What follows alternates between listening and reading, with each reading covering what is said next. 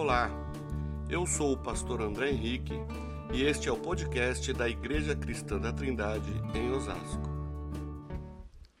Nós queremos meditar nessa manhã naquilo que Deus quer falar conosco é, e prestarmos bastante atenção para que nós possamos colocar em prática a palavra do Senhor, não só ouvir, mas também colocar em prática.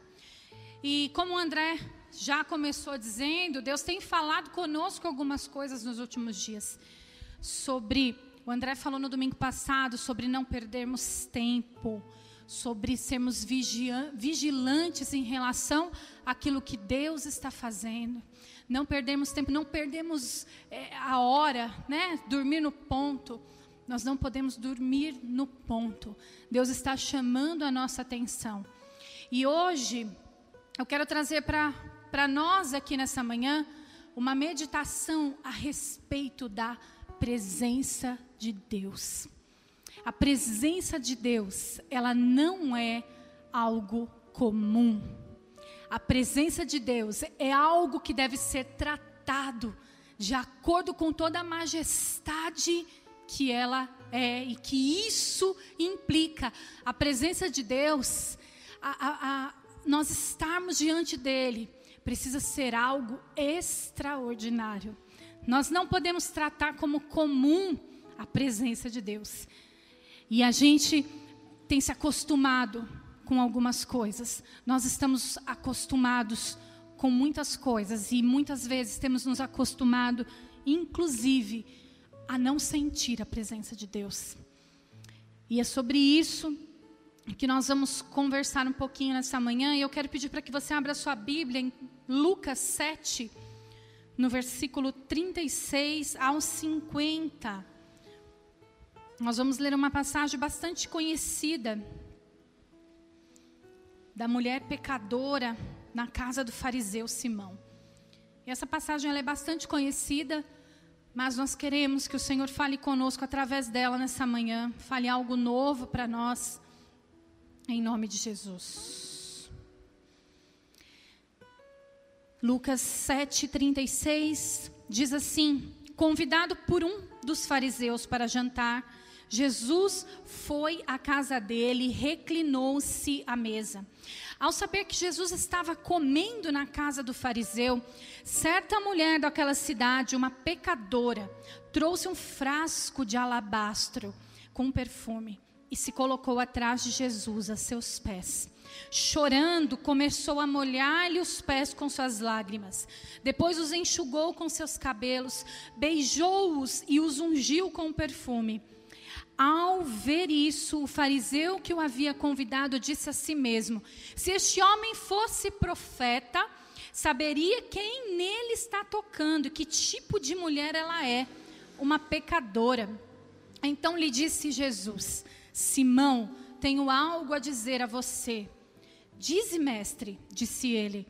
Dois homens deviam a certo credor, e um lhe devia quinhentos denários, o outro cinquenta.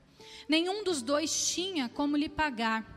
Por isso perdoou a dívida a ambos. Qual deles o amará mais?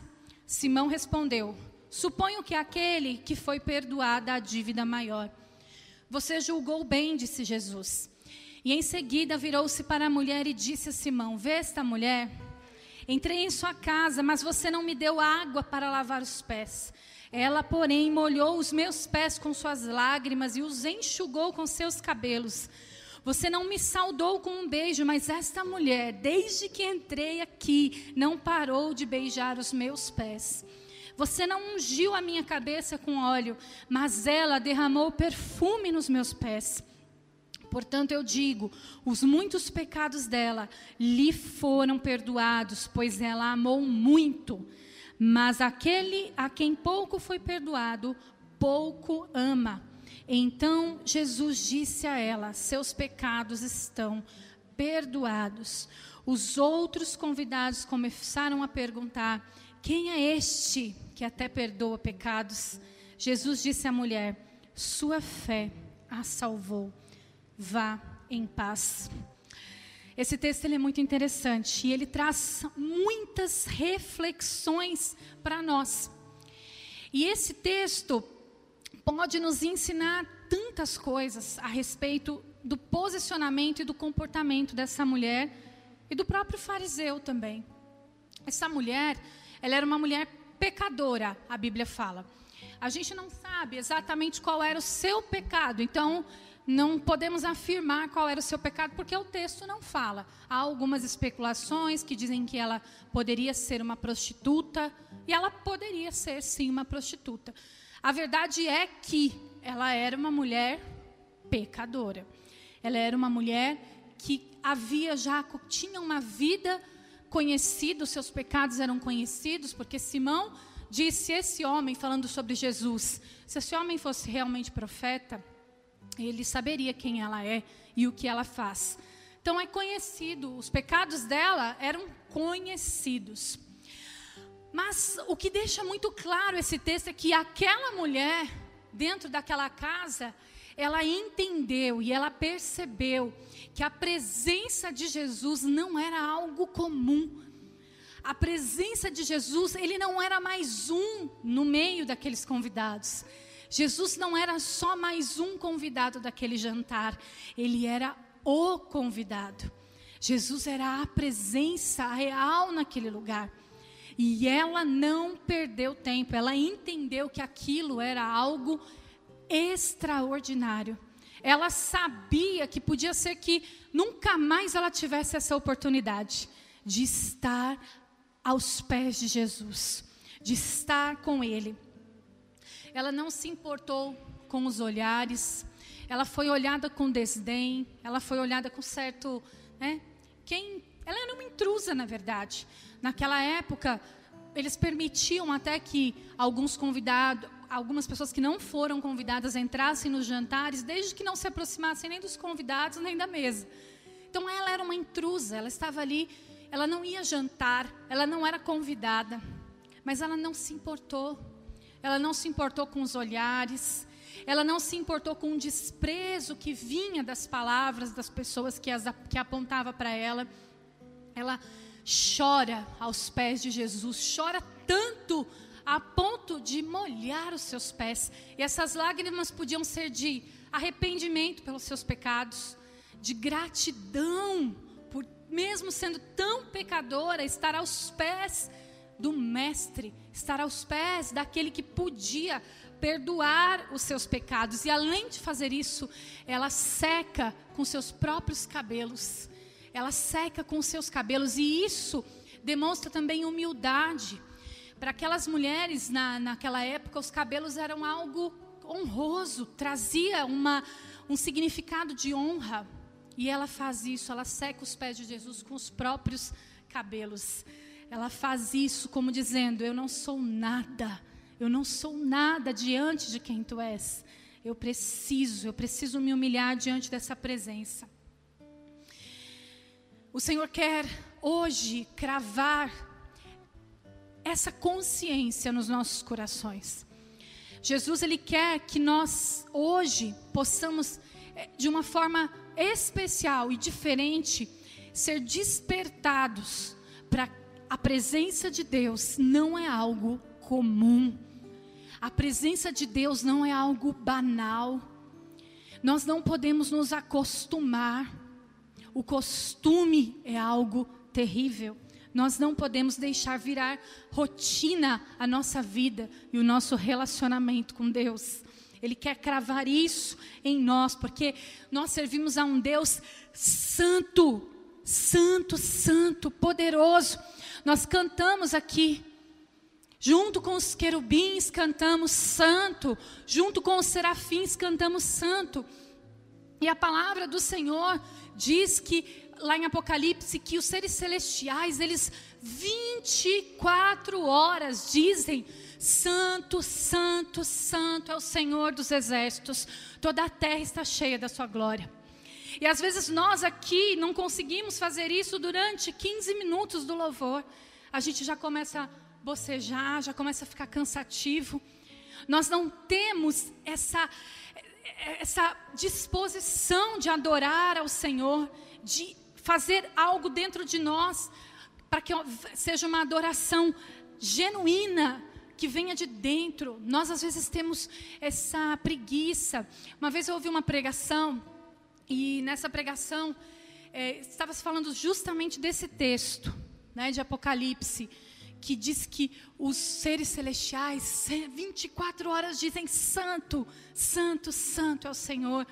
E pensem, 24 horas, a gente não consegue fazer alguma coisa aqui 24 horas, o tempo inteiro. A gente enjoa rápido, não é verdade? A gente enjoa rápido de tudo. É, a gente vive numa era tecnológica em que a gente não consegue parar, a gente está agitado demais.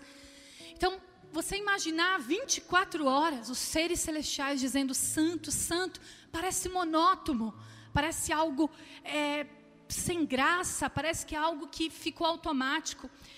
E nessa ministração, eu ouvi algo que abriu o meu entendimento de uma forma maravilhosa. Na verdade, quando os anjos estão e os seres celestiais estão dizendo, Santo, o Senhor, ele se mostra, Deus mostra um aspecto da, do seu caráter e da sua personalidade.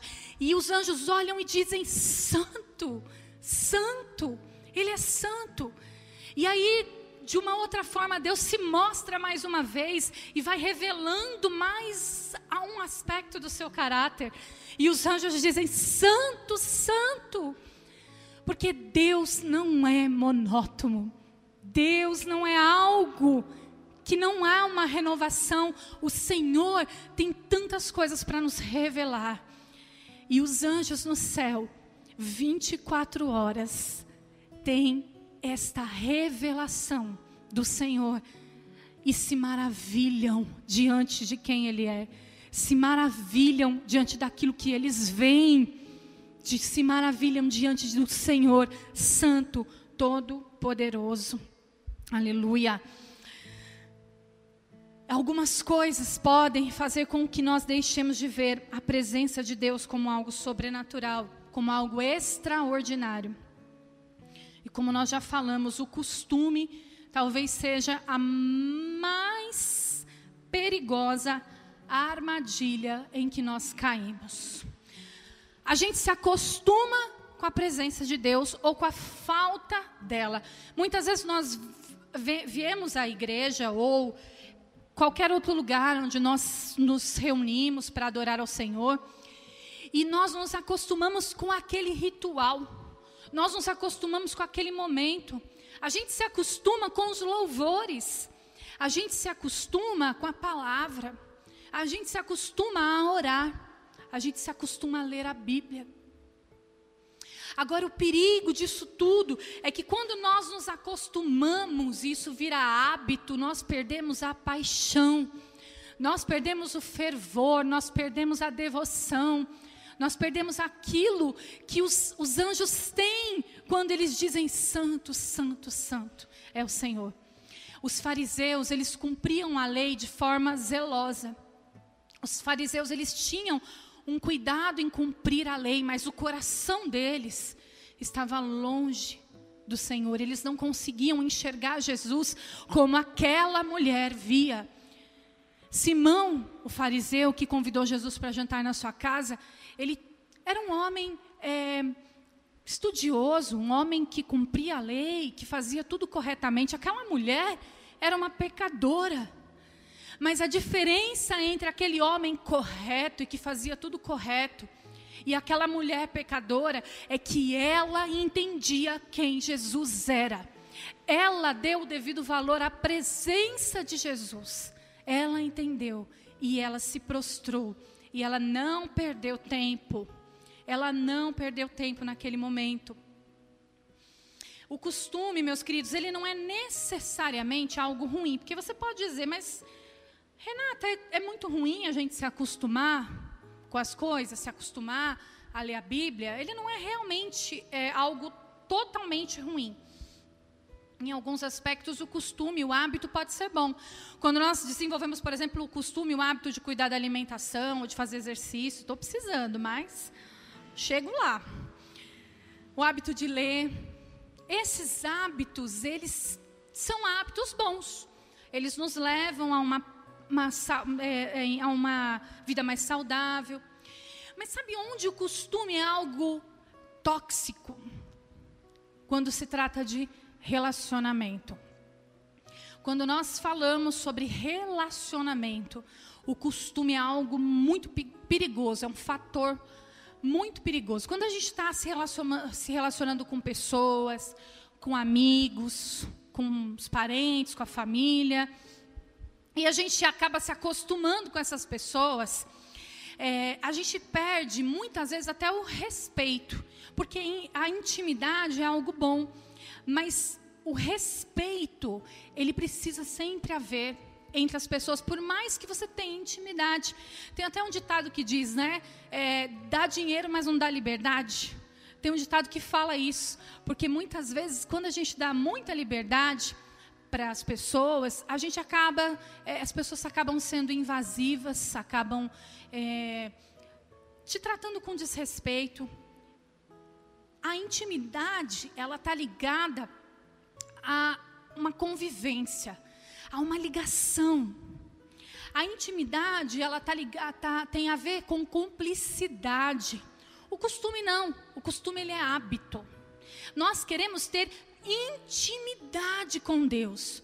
Nós queremos buscar essa ligação com Deus, com Jesus, uma cumplicidade, não costume e hábito, porque o costume e o hábito faz com que nós per deixamos de ver a, a, santidade de Deus. O costume e o hábito deixe, faz com que nós é, deixemos de crer em milagres. Faz com que nós a gente fique, a gente fica frio. Quando a gente está acostumado com Deus, quando a gente está habituado a esse culto religioso e coisas que a gente faz para o Senhor, nós esfriamos nós deixamos de crer em quem Ele é, naquilo que Ele faz. Um exemplo de hábito e de costume em relacionamentos, que eu acho que está muito próximo daquilo que a gente pode também é, acontecer no nosso relacionamento com Deus, é o casamento. Quando a gente começa a namorar, né, amor? A gente, né, namorou bem cedo. Eu tinha 14 anos, não, não vou contar isso aqui não, né? Para os adolescentes não saberem, não vou incentivar isso não. Nós começamos a namorar muito cedo. E a gente, quando está namorando, a gente tem um cuidado, a gente. A barriga né, dá uma, um frio na barriga quando você vai encontrar com o namorado, com a namorada. Você tem aquela expectativa do encontro. Você se arruma, penteia o cabelo, é, faz as unhas, fica cheirosinho.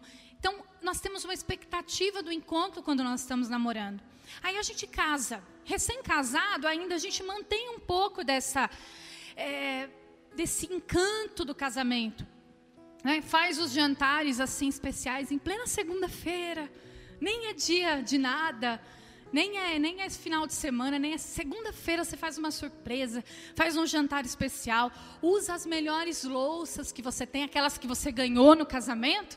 Então você usa nos jantares, faz aquela coisa bonita, aquela mesa bonita. Aí vai passando o tempo, a gente já começa a relaxar no relacionamento entre marido e mulher. Só eu que só no meu casamento aconteceu isso ou no, de vocês também? Só no nosso, né, amor? Só no meu e no seu. A gente deixa de lado esse maravilhamento, esse, essa, esse desejo de estar perto. Acontece que nós não podemos fazer isso. E o casamento, ele é um bom termômetro para que a gente possa aprender a cultivar relacionamentos. A gente precisa regar, cuidar do casamento. A gente precisa trazer esse, essa alegria, prazer, o desejo de estar junto, de estar perto. Porque a intimidade, que é, esse, é, essa coisa boa que você também tem quando você caminha com a pessoa mais perto, a intimidade, o amor e essa paixão podem e devem andar juntos no casamento. E demanda esforço, mas deve andar juntos. Intimidade, amor, paixão precisam andar juntos. Assim é também no nosso relacionamento com Jesus. Ele é o nosso noivo, nós somos a noiva de Cristo.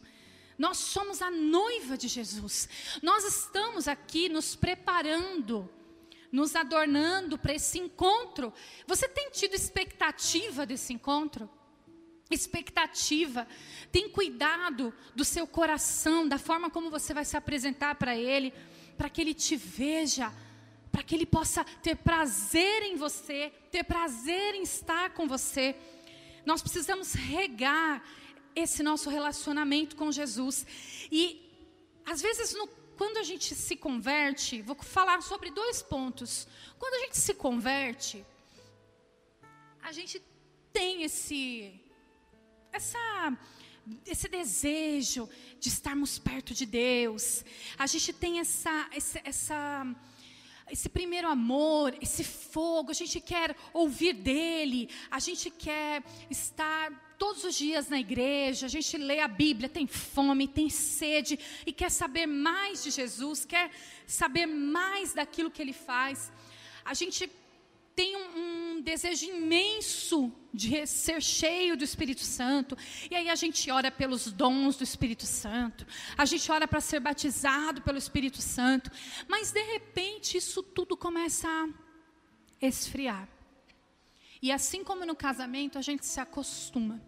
A gente se acostuma com as coisas de igreja. A gente se acostuma estarmos na posição assim de filhos amados, a gente se acostuma com isso.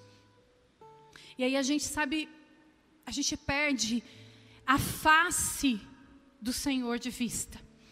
A gente perde a oportunidade de adorá-lo por quem ele é, e a gente passa a olhar mais para as mãos do Senhor do que para sua face. Porque aí a gente começa a colocar as nossas necessidades financeiras, nossas necessidades emocionais à frente da nossa paixão, do nosso amor, do nosso desejo pelo Senhor. E a gente começa a olhar para as mãos de, do Senhor para ver o que, que Ele tem nas mãos para nos abençoar. E quando nós perdemos a face do Senhor de vista e focamos nas Suas mãos, nós perdemos a chance de adorá-lo por quem ele é. Há uma frase, não sei o autor agora, mas que a primeira vez que eu li, ela me impactou muito, que dizia assim: Senhor, se eu te adorar pelo que o Senhor pode me dar, esconda de mim as tuas mãos, não me dê nada. Senhor, se eu te adorar por medo do inferno, lança-me no inferno. Mas se eu te adorar pelo que tu és, não esconda de mim a tua face. É isso que Deus espera de nós. Que nós nos acheguemos diante dEle por quem Ele é, maravilhados diante da presença dEle, sem olharmos para essa presença como algo comum, como algo banal. Um outro ponto é que talvez você, nós falamos sobre o primeiro amor, da conversão, mas pode ser que você nunca experimentou essa sensação do primeiro amor, da conversão. Pode ser que você está na igreja desde sempre, desde pequeno, foi criado na igreja. Isso aconteceu comigo. Fui criada na igreja. Eu louvo a Deus por isso. Eu sei que eu fui guardada de muitas coisas. Mas quando eu conto meu testemunho, eu sempre digo que para mim, a, a história de Jesus, Jesus morreu na cruz, era tão relevante quanto Pedro Álvares Cabral ter descoberto o Brasil. Tinha o mesmo nível de relevância. Eu tinha certeza que era verdade, eu não, não duvidava de que era verdade, mas a relevância para mim era a mesma. Até o dia em que eu encontrei Jesus, porque estar na igreja não tem nada a ver com estar em Cristo. Quando nós encontramos Jesus, esse encontro, ele é transformador. Ele faz algo dentro de nós. Nós saímos desse encontro de maneira diferente. Se você não experimentou isso ainda na sua vida, clame, derrame-se diante dele fala: Senhor, eu quero te encontrar, eu quero ser transformado como Saulo, quando encontrou com Cristo na estrada de Damasco, aquele encontro não mais mudou até o nome dele. mudou até o nome dele. E ele se tornou Paulo. Cristo, quando nós nos encontramos com Ele, nós somos transformados. E às vezes essa religiosidade, as orações que acabam se tornando vazias, a Bíblia que a gente lê, que a gente nem entende o que a gente está lendo, ela se torna algo tão comum que isso vai nos levar a uma morte espiritual. E pior, a gente acha que porque a gente está fazendo isso é o suficiente. E aí o perigo é ainda maior, porque a gente acha que é suficiente. E quando a gente acha que é suficiente, é igual aquelas pessoas que estão sentindo dor há algum tempo e acabam não buscando ajuda, não acabam não buscando um médico para saber o que está acontecendo, se acostumam com a dor. Se acostumam com a dor. E aí o que acontece? Morre. A morte espiritual, ela chega dessa forma também. Nos leva aos pouquinhos, quando nós começamos a dar mais valor às coisas da igreja do que ao dono da igreja, que é Jesus. Nós também perdemos, além de nos acostumarmos, nós perdemos a sensibilidade. A sensibilidade.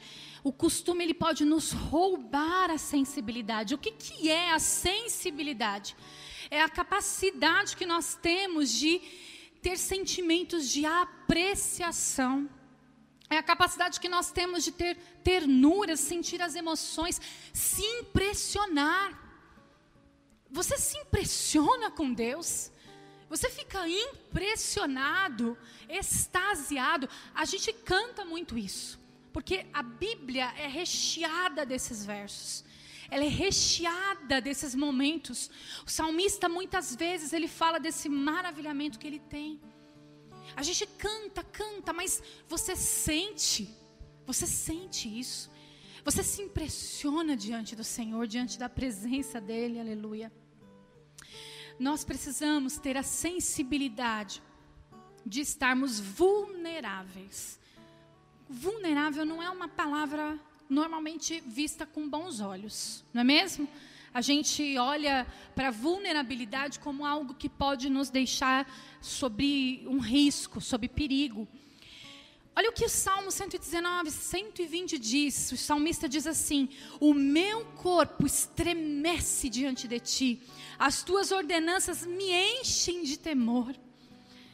O salmista estava tão maravilhado diante da presença do Senhor que o corpo dele estremecia diante dele. A presença dele enchia, as ordenanças do Senhor enchia ele de temor.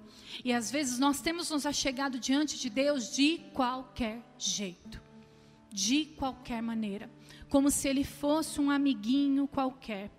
E Deus não é, Deus é santo. Deus é santo. Deus é poderoso. Ele é o dono de todas as coisas dono de todas as coisas. Muitas vezes as, as pessoas elas se machucam com situações na igreja ou com pessoas, histórias de vida que acabam machucando e trazendo decepções.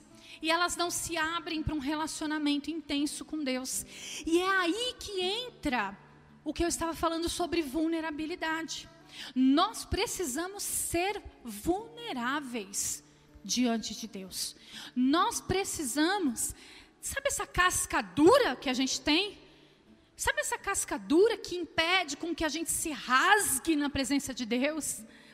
Nós precisamos deixar isso de lado, sermos vulneráveis, deixar que o Espírito Santo nos sonde, deixar que o Senhor entre em nós, sonde os nossos pensamentos, os nossos corações, nos derramarmos. Será que hoje, se fôssemos nós, como aquela mulher que entrou naquela casa, nós seríamos vulneráveis a ponto de nos lançar aos pés de Jesus, como ela fez? Será que do alto da nossa posição e de todo o nosso, nosso conhecimento, a intelectualidade, nossa, a gente faria isso? A gente se colocaria aos pés de Jesus da forma como ela fez? Nós precisamos ser vulneráveis, nós não, não precisamos resistir ao Senhor, nós não precisamos re oferecer a Ele resistência, porque o Senhor é totalmente confiável. Deus é totalmente confiável. Seja vulnerável na presença de Deus. Chore na presença de Deus. Derrame seu coração na presença de Deus. Deus é totalmente confiável para tratar os seus sentimentos, para tratar o seu coração. Ele não decepciona. Deus não decepciona. Nós perdemos o maravilhamento. Essa palavrinha é estranha, a gente não costuma usar, né? Mas o que, que é o maravilhamento? É o ato ou o efeito de se maravilhar. É o ato ou efeito de se deslumbrar. A gente é deslumbrado com tanta coisa. A gente é muito deslumbrado. A gente vê coisas bonitas, embora a gente se acostume até com aquilo que a gente se deslumbra. Né? Um exemplo, é, a Disney é algo desejado muitas vezes por muitas pessoas. E aí você chega na Disney e se deslumbra com tudo aquilo que você vê. Só que se você for à Disney todo dia, você vai se acostumar com a Disney e perde o maravilhamento. Nós fazemos isso com Deus. Nós perdemos o deslumbre, nós perdemos o maravilhamento. Só que ao contrário das coisas materiais que a gente se deslumbra, Deus, Ele é totalmente santo. Como nós falamos no começo, cada vez que você olha e se permite conhecer mais a Deus, você vai conhecer um outro aspecto da sua, do seu caráter. Você vai conhecer mais dele e ele vai te levar para coisas mais profundas e você vai se deslumbrar mais e você vai se maravilhar mais diante dele. Oh Senhor, nos ajuda. Nós tratamos Deus como algo comum, perdemos o maravilhamento. Nos esquecemos facilmente de quem Ele é. Nós esquecemos do que Jesus fez por nós. Quem mais morreria no nosso lugar? Quem mais pagaria a nossa dívida? É interessante que quando essa mulher se prostra aos pés de Jesus e chora e lava os, os pés de Jesus com suas lágrimas, e tem todo esse posicionamento de gratidão. Ela sabia, ela sabia os pecados que haviam sido perdoados. Jesus usa uma parábola para falar com Simão quando ele é questionado. E Jesus fala assim: Simão, haviam duas pessoas que deviam a um credor. Um devia 50 denários, e o denário ele era o, o salário de um dia daquela época, um dia. Então, uma pessoa devia 50 dias de trabalho, o outro devia 500 dias de trabalho. 500 dias. E aí ele diz assim: quem os dois não podendo pagar essa dívida, foi perdoado, o credor perdoou essa dívida. Quem você acha que o amaria mais? E Simão responde: aquele a quem mais foi perdoado. Aquela mulher sabia os pecados que Jesus estava perdoando. Ela sabia quem ela era. Eu e você sabemos quem nós somos. A gente muitas vezes é, demonstra para os outros e para as pessoas só aquilo que a gente quer que eles saibam. Mas nós sabemos como o nosso coração é. Nós sabemos quanto a nossa mente ela viaja divaga em, pensamentos que o Senhor não aprova. Nós sabemos, eu e você sabemos quem nós somos, e o Senhor também sabe. E diante desse entendimento, nós devemos, Senhor, obrigada por me perdoar, eu não merecia. Eu não merecia ser perdoado, eu não, deve, eu não merecia que o Senhor pagasse a minha dívida.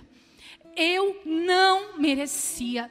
E mesmo assim ele fez. E é por isso que eu não posso, você não pode perder tempo de se maravilhar na presença dele, de se jogar aos pés de Jesus, de chorar aos seus pés, de se humilhar aos pés do Senhor. Nós não podemos nos esquecer do tamanho da nossa dívida e de que o ato de Jesus na cruz não é a história de Pedro Álvares Cabral, como eu achava. O ato de Jesus na cruz é algo extraordinário, é deslumbrante, é fora do comum. Nós devemos nos maravilhar diante dessa tão grande salvação. Caminhando para uma conclusão, meus irmãos. É, Karine, deu para fazer aquele slide? Deu? Pode colocar, por favor. caminhando para uma conclusão, eu queria que nós nos atentássemos a estes versículos 37 e 38.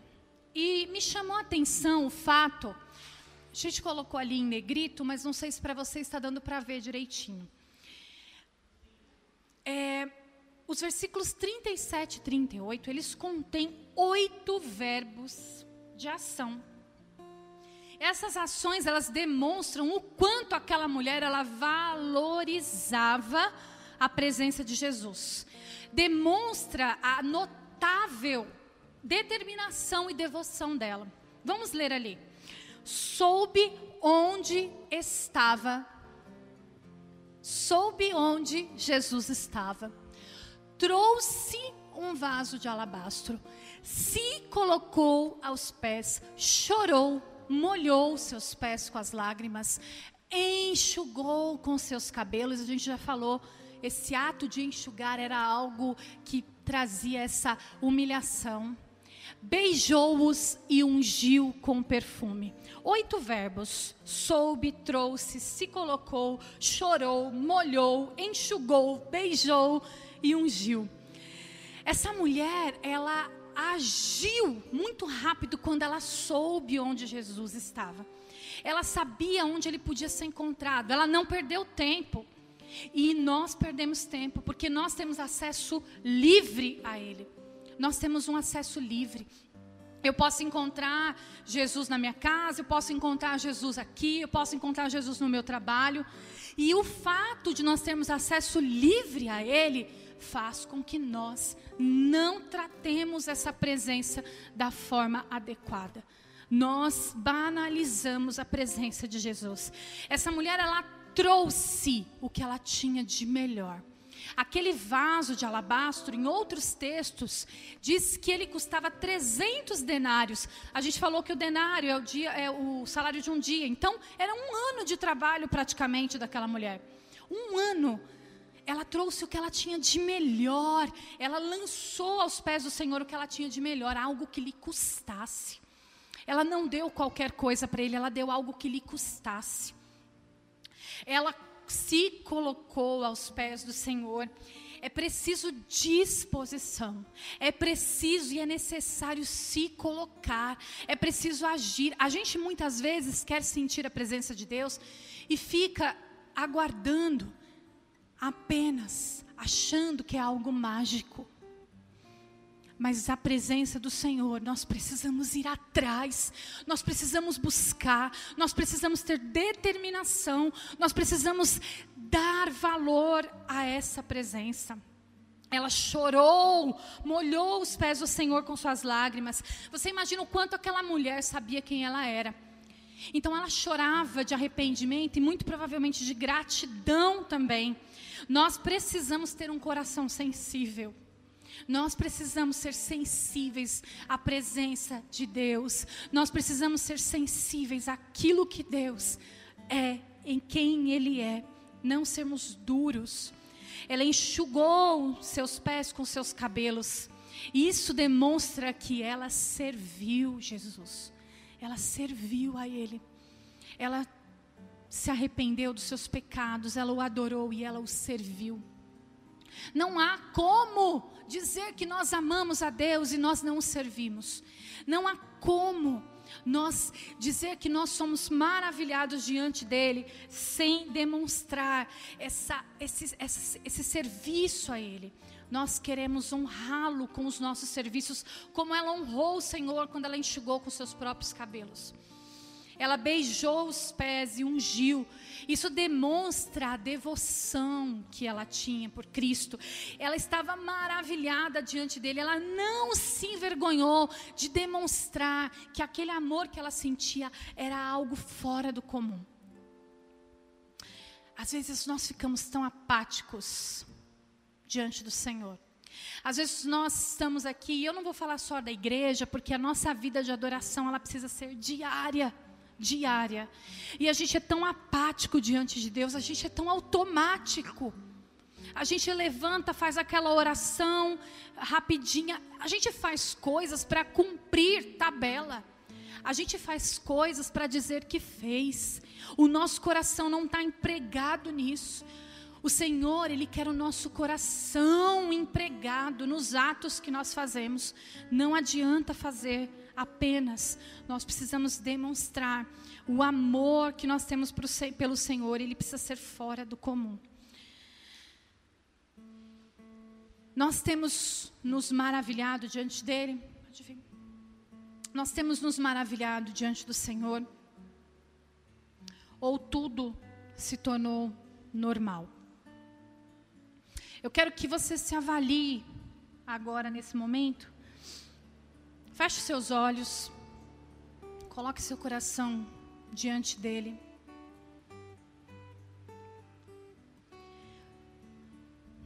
Você tem se deslumbrado diante de quem Deus é, diante da presença daquele que pagou a sua dívida, pagou o preço pelo seu pecado.